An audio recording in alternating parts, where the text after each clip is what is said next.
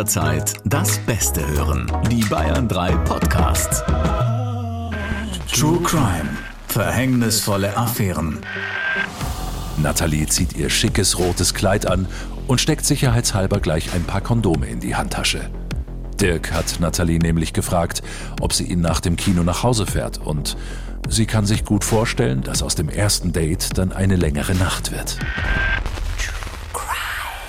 Strafverteidiger Dr. Alexander Stevens erzählt im Gespräch mit Bayern 3 Moderatorin Jacqueline Bell von seinen spannendsten Fällen. Und hier sind wir wieder für euch mit einer Glasscheibe getrennt. Dr. Alexander Stevens, schön, dass du wieder hier bist. Heute haben wir einen Fall mit einer ziemlich krassen Wendung. Aus einem Date wird plötzlich, ich will jetzt nicht zu viel verraten, was ganz anderes. Schon Hollywood-reif oder? Was hast du dir damals gedacht, als es das ja, erste Mal auf dem Tisch ich, mich, mich wundert es, dass ich noch keinen fetten Hollywood-Vertrag habe. Also an dieser Stelle, ja. Steven Spielberg und Co. Äh, Steven Spielberg, richtig. ja, genau. Meldet euch doch bitte mal hier bei uns. Alle Fälle sind ja echt. Die Frage kommt auch immer wieder, nee, das ist aber nicht wirklich so passiert. Doch, die sind echt, sie sind auf deinem Tisch gelandet. Du hast immer eine Partei jeweils vertreten und du hast darüber ein Buch geschrieben, Verhängnisvolle Affären, wenn Online-Dates beim Anwalt landen. Und wenn ihr jetzt sagt, so, schräge Sexpraktiken, Gewalt, das tut mir irgendwie nicht gut, dann ist das nicht der richtige Podcast für euch, vor allem nicht für eure Kinder. Ich muss es immer wieder erwähnen, ähm, wenn die jetzt hier gerade noch rumspringen oder nebenbei beim Lego-Spielen sind. Man weiß ja immer, Kinder bekommen mehr mit, als man eigentlich denkt. Dann hört den Podcast doch lieber später an oder mit den Kopfhörern. Das geht natürlich auch. So, dann starten wir gleich mal rein, direkt in unsere Geschichte. Wir hören erstmal vorher rein und danach sprechen wir über den Fall. Wie immer sind die Namen abgeändert, aber der Fall wird hier sinngemäß wiedergegeben. Seit zwei Jahren ist Nathalie jetzt schon Single. Und langsam hat sie das ganze Online-Dating wirklich satt. Die meisten Männer wollen eben doch nur Sex oder stellen sich als Freaks heraus. Zum Beispiel der eine, der mit 35 noch bei seiner Mutter wohnt. Dann der, der zwar verheiratet ist, dessen Frau aber angeblich nichts gegen eine Dreiecksbeziehung hat. Oder der, der angeblich wegen einer Kriegsverletzung unter Erektionsstörungen leidet. Nathalie will endlich ankommen. Und zum ersten Mal seit zwei Jahren hat sie das Gefühl, jetzt ist es soweit. Mit diesem Mann. Auf seinem Profilbild sieht Dirk, ein Kfz-Mechaniker, schon mal Hammer aus. Jeanshemd, Jeanshose, darunter ein enges Shirt, muskulöse, tätowierte Oberarme. Voll Nathalies Fall. Okay, seine Chats strotzen nur so vor Rechtschreibfehlern, aber Natalie findet das irgendwie süß. Das Wichtigste? Er scheint tatsächlich an etwas Ernstem interessiert zu sein. Also verabreden sich die beiden fürs Kino. Natalie zieht ihr schickes rotes Kleid an und steckt sicherheitshalber gleich ein paar Kondome in die Handtasche. Dirk hat Natalie nämlich gefragt, ob sie ihn nach dem Kino nach Hause fährt und sie kann sich gut vorstellen, dass aus dem ersten Date dann eine längere Nacht wird. Doch der Kinobesuch läuft nicht ganz so, wie er hofft. Ein bisschen zaghaftes Händchen halten, das war's. Aber hey, vielleicht ist er einfach nur schüchtern, denkt sich Natalie, als er nach dem Kino zu ihr ins Auto steigt. Nach zehn Minuten Fahrt fällt ihm plötzlich ein, dass er bei einem Kumpel, der in einer Tankstelle arbeitet, noch etwas abholen muss. Es ist nicht weit und er versichert ihr, dass es nicht lange dauert. Für Natalie kein Problem. Sie vermutet, dass er Kondome und ein bisschen Alkohol zum Lockerwerden kaufen will. Lass den Motor ruhig laufen, ich bin gleich zurück, sagt er zu ihr, als er aus dem Wagen steigt. Eine halbe Minute später kommt Dirk mit blutender Nase aus der Tankstelle gerannt, springt zu ihr ins Auto und brüllt: Schnell, fahr los! Dein Kumpel war wohl nicht sonderlich gut auf dich zu sprechen, meint Natalie. Alles, was Dirk zu dem Vorfall sagt, ist: Der spinnt. Natalie findet das alles ein bisschen aufregend und malt sich schon aus, wie sie ihn im Anschluss gut verarzten kann. Doch daraus wird nichts. Vor seiner Kfz-Werkstatt kann er es gar nicht erwarten, schnell genug aus dem Auto zu kommen. Nicht mal einen Kaffee bietet er Natalie an. Als sie sich auf den Nachhauseweg macht, ist sie einfach nur verwirrt und enttäuscht. In Gedanken versunken fährt sie in ihre Einfahrt und ganz plötzlich passiert etwas, mit dem sie nie im Leben gerechnet hätte. Puh, das ist spannend. Ne? Aber lustig, dass sie ihn erstmal dran gedacht hat, den würde ich ja jetzt gern verarzten. Ne? Wir haben beide jetzt echt schmunzeln müssen, ne? das ist lustig, Alex und ich, wir haben uns gerade hier angeschaut und konnten uns das Lachen äh, fast nicht verkneifen. Ja. Zuerst mal so, oh, der arme, verletzte Mann, ja, den muss ich erst mal verarzten. Strange, wie strange eigentlich Online-Dates sind. Also ich kenne viele in meinem Freundeskreis auch, die haben sich tatsächlich übers Online-Daten kennengelernt und das ist eine mega Beziehung, aber die meisten haben sich bei mir doch tatsächlich irgendwie über einen Freundeskreis kennengelernt. Und du ja, okay, der ist mit dem befreundet, ja, da muss ich auch keine Nummer irgendwo hinterlassen, weil ich weiß, das ist alles fein. Geht's dir da auch so? Mich hat ja mal eine große deutsche Tageszeitung in der Überschrift mit den Worten zitiert, ich habe keine One-Night-Stands mehr. Also ich kann nur sagen, das stimmt. Das ist mir alles viel zu gefährlich geworden, ja, wenn man das alles hört. Und man muss dazu sagen, ja, also so viel kann ich schon verraten, äh, was den Persönlichkeitsschutz angeht. Dieser Fall war ja auch bei Aktenzeichen XY. Ja. Ihr merkt schon, der Fall ist ja noch nicht zu Ende. Die Auflösung kommt gleich. Wenn ihr euch jetzt fragt, hä, warum ist dieser Fall jetzt bei Alex gelandet? Gibt's gleich. Aber eigentlich, Natalie hat ja alles richtig gemacht. Sie hat sich an einem öffentlichen Platz getroffen. Sie sind ins Kino gegangen. Gut, danach musste ja irgendwann nach deinem Gefühl auch gehen. Hat sie gesagt, ich nehme dich mit im Auto. Also eigentlich alles richtig gemacht, oder? Absolut. Und vor allem die goldene Grundregel beachtet, niemals ein erstes Date bei jemandem zu Hause. Also weder bei dem Gedateten noch bei dem, den ich daten will. Denn das ist einfach viel zu gefährlich. Du weißt nicht, wer das ist. Ja, also niemals machen. Also bei uns beginnt jeder zweite Fall, der mit dem Online-Dating zu tun hat, mit, ah, dann bin ich mal zu dem nach Hause gefahren. Ja, ja wobei das jetzt, glaube ich, tatsächlich in der Corona-Zeit habe ich auch von ein paar Freunden von mir, die mir erzählt haben, ja, du hast ja keine Möglichkeiten. Du kannst dich entweder draußen bei einem Spaziergang treffen, bei äh, minus 30 Grad gefühlt im Winter oder du triffst dich halt irgendwo zu Hause, als alles dicht war. Ja, habe ich auch eine schöne Geschichte für dich. Ja, ich, ich habe da eine Bekannte, die hatte dann auch gar keine andere Wahl. Es war eiskalt jetzt im Winter, Corona, Sperrzeit. Du durftest also Ausgangssperre, du durftest nirgends hin. Also erstes Date bei sich zu Hause. Und sie war skeptisch und ähm, hat aber gedacht, na ja, aber er ist so zurückhaltend, war nicht sehr offensiv und es ging auch überhaupt nicht so in die Sexrichtung. Und er kam dann auch zu ihr nach Hause und war auch alles total easy. Ja, sie hat für ihn gekocht, man hat sich schön unterhalten. Er hat auch überhaupt keine Avancen gemacht. Ähm, so ein bisschen auch wie in unserem Fall hier. Also nicht irgendwie auch mal versucht, ihr ein bisschen näher zu kommen und so. Und irgendwann hat er gemeint, ähm, ob er mal kurz auf die Toilette dürfe. Also, ja klar, ja. Und dann war er aber ziemlich lange weg und hat sich gedacht, schaut jetzt mal, was da los ist. Und da hat sie ihn tatsächlich erwischt, wie er sich an ihren Schuhen zu schaffen gemacht hat und auf die Schuhe onaniert hat. Das war sein was? Fetisch. Also du siehst nicht alles Gold, was glänzt. Also immer diese Füße-Geschichte. Das ja, muss mir mal ja. noch mal jemand erklären. Also es gibt Freundinnen von mir, die irgendwie ihre Schuhe auf Kleiderkreisel oder was verkaufen und die Typen schreiben, hast du noch mehr Schuhe und hast du noch mehr Socken? Wo ich mir, also ich werde ich nicht verstehen, aber vielleicht können wir Du, je, jedem Tierchen sein Pläsierchen über Fetische könnten wir auch eine ganze Sendung machen. Ja, da habe ich auch schon so viel erlebt. Aber ich muss dir auch ganz ehrlich sagen, also mit Füßen könnte ich auch wenig anfangen. Ich finde Füße ehrlich gesagt, nee. Ist, ist jetzt, geht jetzt ein bisschen weg vom Thema, aber finde ich tatsächlich eins der hässlichsten Körperteile. Aber egal. Absolut. Ja. Also, wir schauen nochmal auf Nathalie. Sie hat ihr erstes Date mit ihrem augenscheinlichen Traummann. Für sie ist ja in dem Moment auch noch alles in Ordnung. Er kommt zwar irgendwie mit einer blutigen Nase aus der Tankstelle raus, was an sich schon mal ein bisschen komisch ist und sagt, ey, fahr schnell los, wir müssen los. Aber sie will ihn ja auch noch verarzten. Aber dann geht doch ordentlich was schief. Und äh, zu Hause wartet sozusagen die nächste Überraschung für mhm. sie. Wir hören mal, wie der Fall weitergeht. Grelles Scheinwerferlicht blendet Nathalie. Mehrere Polizisten in Uniform mit Maschinenpistolen ziehen sie aus dem Auto, legen ihr Handschellen an und führen sie ab. Nathalie versteht die Welt nicht mehr, als sie plötzlich im Präsidium mitten in einem Verhör sitzt. Dabei unterstellen ihr die Polizisten, sie wüsste ganz genau, warum sie hier sei. Doch Nathalie hat keinen blassen Schimmer. Immer wieder schildert sie den Polizisten, was sie den Tag über gemacht hat, bis beiden Seiten ein Licht aufgeht. Natalie State hat eine Tankstelle überfallen und sie ohne ihr Wissen zur Fluchtfahrerin gemacht.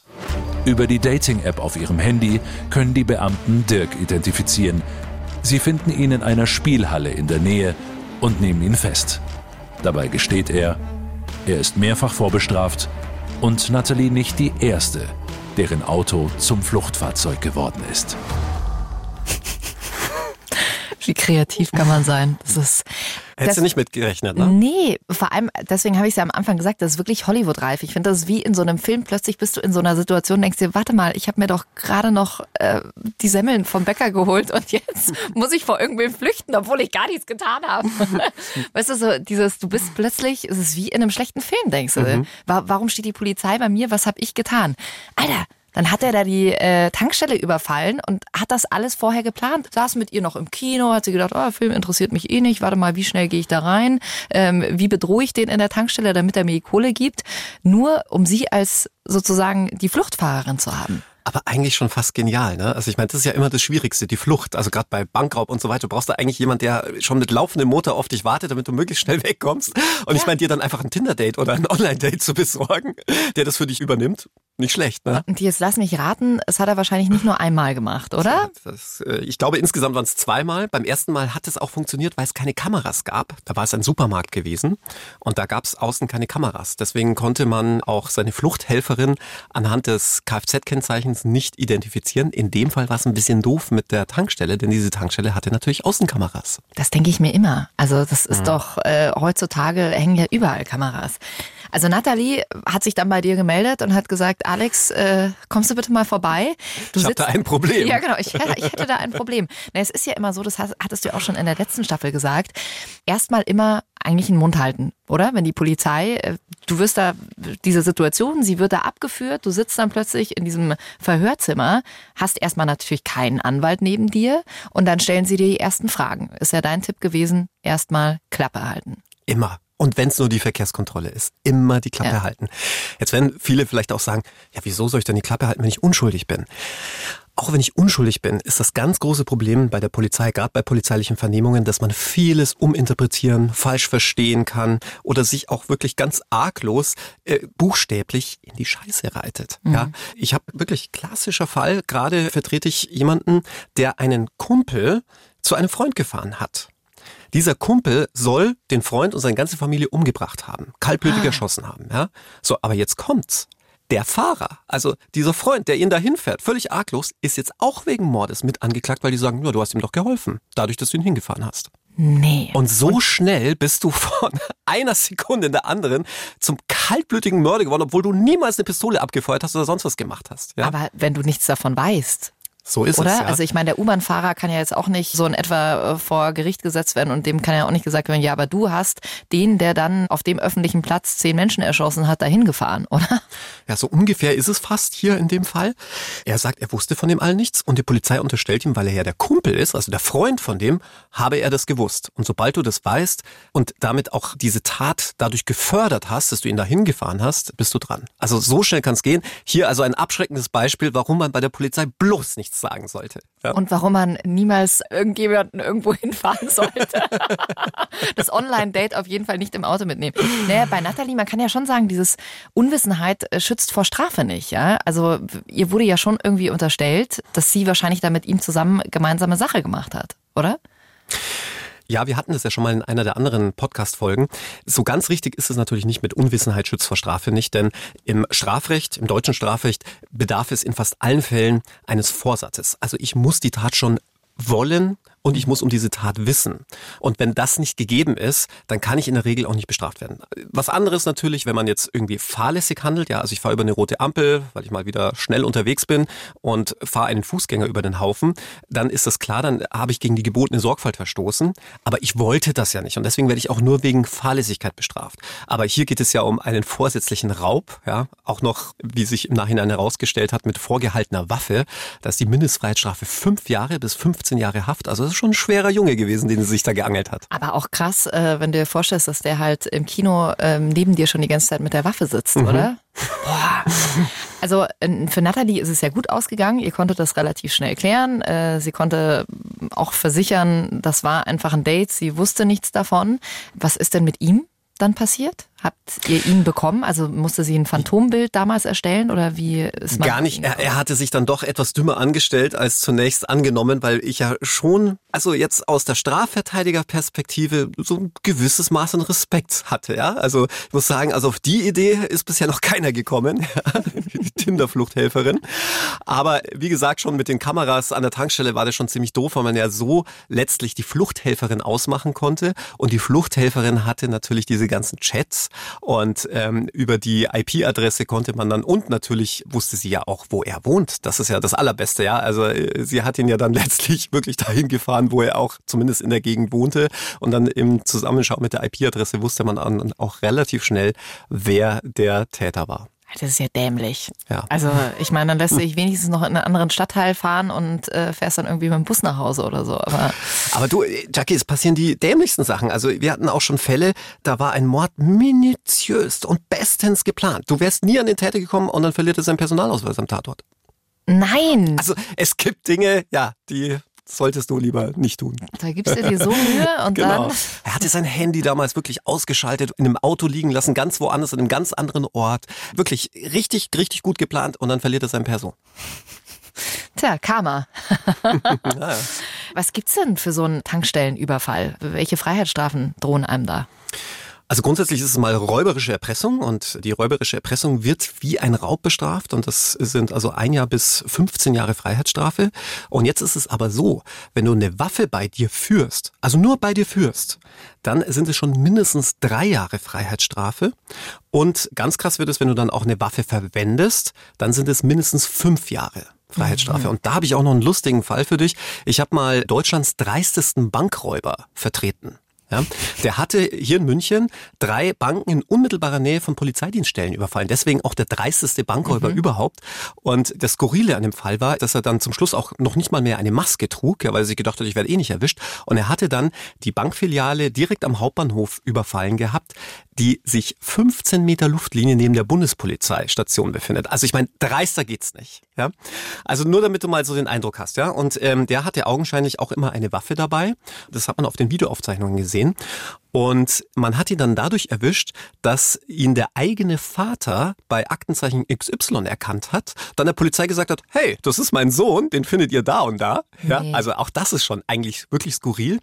Und dann wurde er festgenommen, um die Geschichte jetzt mal ein bisschen abzukürzen. Und ich wusste aber als Anwalt, dass man ihn ja immer nur auf diesen, äh, letztlich auf der Kamera gesehen hatte, ja, aber man hatte ihn ja nicht auf frischer Tat erwischt. Hm? Und dann bin ich zu ihm in den Knast gefahren und habe gesagt, ja, also ich sehe, Sie haben ja da eine Waffe, eine Pistole.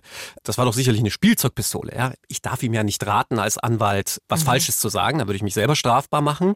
Aber für mich sah das so aus wie eine Spielzeugpistole. Und so rhetorische Fragen darf man stellen. Ja, und dann hat er so kurz überlegt und gesagt, ja, ja, Spielzeugpistole war das. Ja, und das ist extrem wichtig, denn wenn es eine Spielzeugpistole war, war es keine Waffe und deswegen sind wir nicht bei diesen fünf Jahren, die ich dir gerade gesagt habe. Ja, so, also keine Waffe beim Raubüberfall verwenden, ja. Oder zumindest keine echte. So, und jetzt kommt's. Ich hatte eine staatsanwaltschaftliche Vernehmung beantragt, damit man schon relativ früh ein Geständnis hat. Je früher das Geständnis kommt, haben wir ja, glaube ich, auch schon gelernt, ja, desto besser dann auch für die Strafzumessung. Und die Staatsanwältin willigte dann auch ein. Es gab dann diese Vernehmung und die Staatsanwältin war schon ziemlich gelangweilt. Sie wusste, Sie wird ihm nicht nachweisen können, dass es eine echte Waffe war. Und dann sagte sie, also jetzt erzählen Sie Ihre Geschichte. Also Sie sind da mit dieser Spielzeugpistole reingegangen. Sagte, ja, ja, Spielzeugpistole. Ja. Und dann wollte sie eigentlich schon irgendwie weitermachen und sagte, ja, ja, Moment. Und mein Elektroschockgerät hatte ich auch dabei. und das sind so die Momente, wo du dir als Anwalt wirklich die Hände im Kopf zusammenschlägst, weil du siehst, wie die Strafe jetzt wirklich palettenweise nach oben geht. Ja, aber also ah, Alex, Alex, Alex, das ich ja, ich weiß, das musst du als Strafverteidiger machen oder das ist deine Aufgabe, ihn da bestmöglich rauszuholen, aber das ist schon, ah, ich weiß gar nicht, was ich dazu sagen soll. Weißt du, also ich verstehe das schon, dass man denjenigen, also ihr wisst ja beide irgendwie, es war eine echte Waffe.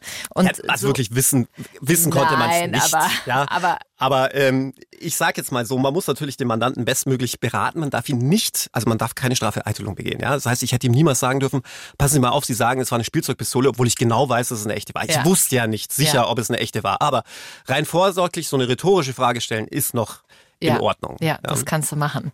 ähm, was hat der dann am Ende bekommen? Also mit seinem Elektroschocker, den er ja dann, ähm, ja, den er vielleicht nicht hätte erwähnen sollen. Der hat dann acht Jahre bekommen. Ja, also Ui, schon ordentlich, ja. Aber er hat auch ordentlich abgesahnt, muss man sagen. Er hatte ähm, also weit über 80.000 Euro, glaube ich, bei der letzten Filiale mitgenommen. Und er hatte das Geld auch nicht hergegeben. Eigentlich für die Bank war es dann doppelt schlimm, denn irgendwann rief mich die Staatsanwältin an. Ja, und also jetzt nochmal, da kam ein Bankräuber und raubt 80.000 Euro von der Bank. Ja? Mhm. Und dann ruft die Staatsanwältin an und sagt, ja, also ich war mit der per Du, sagt sie, du Alex, also ich wollte jetzt nur mal sagen, aber es gibt jetzt so ein Problem. So, ja, was denn?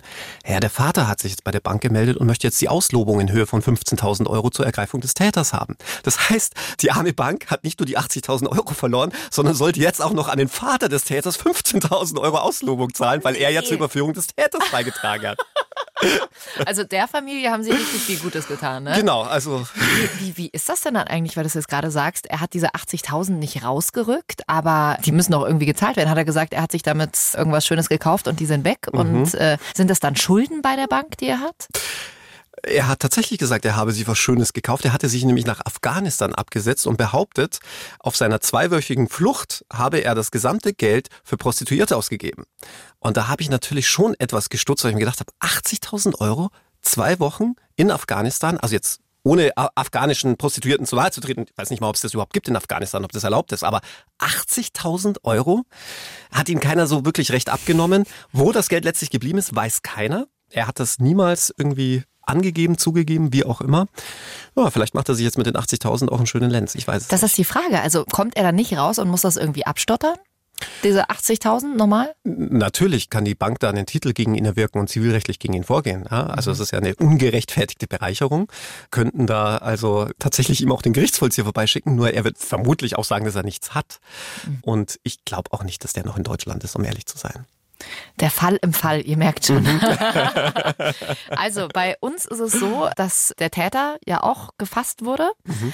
Wenn ihr sagt, das kann ich noch toppen, ich habe noch was viel krasseres erlebt, dann schreibt uns gerne. Ich glaube ja fast nicht, also dass du äh, bei einem Online-Date als äh, Fluchtfahrerin äh, sozusagen missbraucht wirst, das ist ja vollkommen absurd. Da rechnest du niemals mit.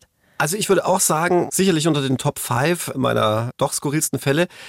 Top 1 übrigens, schnell erzählt, ja, der hat es ja leider nicht in diese Sendung geschafft, aber ähm, Top 1, Tinder-Date. Das äh, Mädel wird zu ihm nach Hause eingeladen und denkt sich so, boah, hm, mir riecht's aber irgendwie komisch, ja. Geht ins Schlafzimmer und wer liegt im Schlafzimmer? Die tote Mutter. Ah.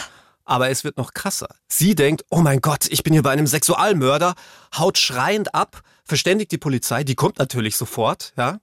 Und Ende vom Lied ist, es ist kein Sexualmörder, er ist auch kein Mörder, sondern er lebte noch bei seiner Mutter und seine Mutter war verstorben am Wochenende und um sich die Bestattungsnotgebühren, weil die sind teurer am Wochenende zu sparen, hatte seine Mutter noch das Wochenende über bei sich im Bett schlafen lassen. Und hat sich gedacht, ach super, das ist jetzt der perfekte Zeitpunkt, um ein Tinder-Date zu mir nach Hause einzuladen, oder wie? So ungefähr. Das gibt, nein, Alex, das kann ich alles nicht glauben. Was? Ah, ich bin fertig. Ich, ich kann nicht mehr. Also, wenn ihr bei der Folge auch ein paar Mal irgendwie so geguckt habt und euch gedacht habt, nee, nee, nee, das gibt's nicht. Es sind tatsächlich die wahren, die echten Fälle. Und ich äh, ja, bin schon wieder sehr gespannt, was du nächste Woche für uns dabei hast. Wenn ihr sagt, ähm, dieser Podcast, ich liebe ihn ohne Ende, dann gebt uns gerne fünf Sterne, teilt ihn mit euren Freunden, folgt uns und vor allem schickt mir sehr gern auch Feedback durch. Also wenn ihr irgendwelche Fragen auch an Alex habt, wo ihr sagt, da bin ich jetzt irgendwie nicht ganz mitgekommen oder was gibt's denn da und da für Strafen, dann schickt uns das gerne durch auf unsere Bayern 3 Instagram-Seite. Und Alex, du guckst schon wieder so verschmitzt. Was gibt's nächste Woche? Ja, ich guck deswegen so verschmitzt, weil, also verschmitzt, ne? Nicht verschwitzt, verschmitzt. Ich verschwitzt, du verschmitzt. weil der nächste Fall nächste Woche in Sachen Dating ganz neue Dimensionen annimmt. Denn wusstest du, dass man sich auch über Hundesitterplattformen daten kann? Nö, aber jetzt, wo du sagst. also du darfst gespannt sein. Aha. Wir freuen uns drauf und wir freuen uns, wenn ihr auch wieder mit dabei seid. Macht's gut. Verhängnisvolle Affären. Mehr packende Podcasts auf bayern3.de.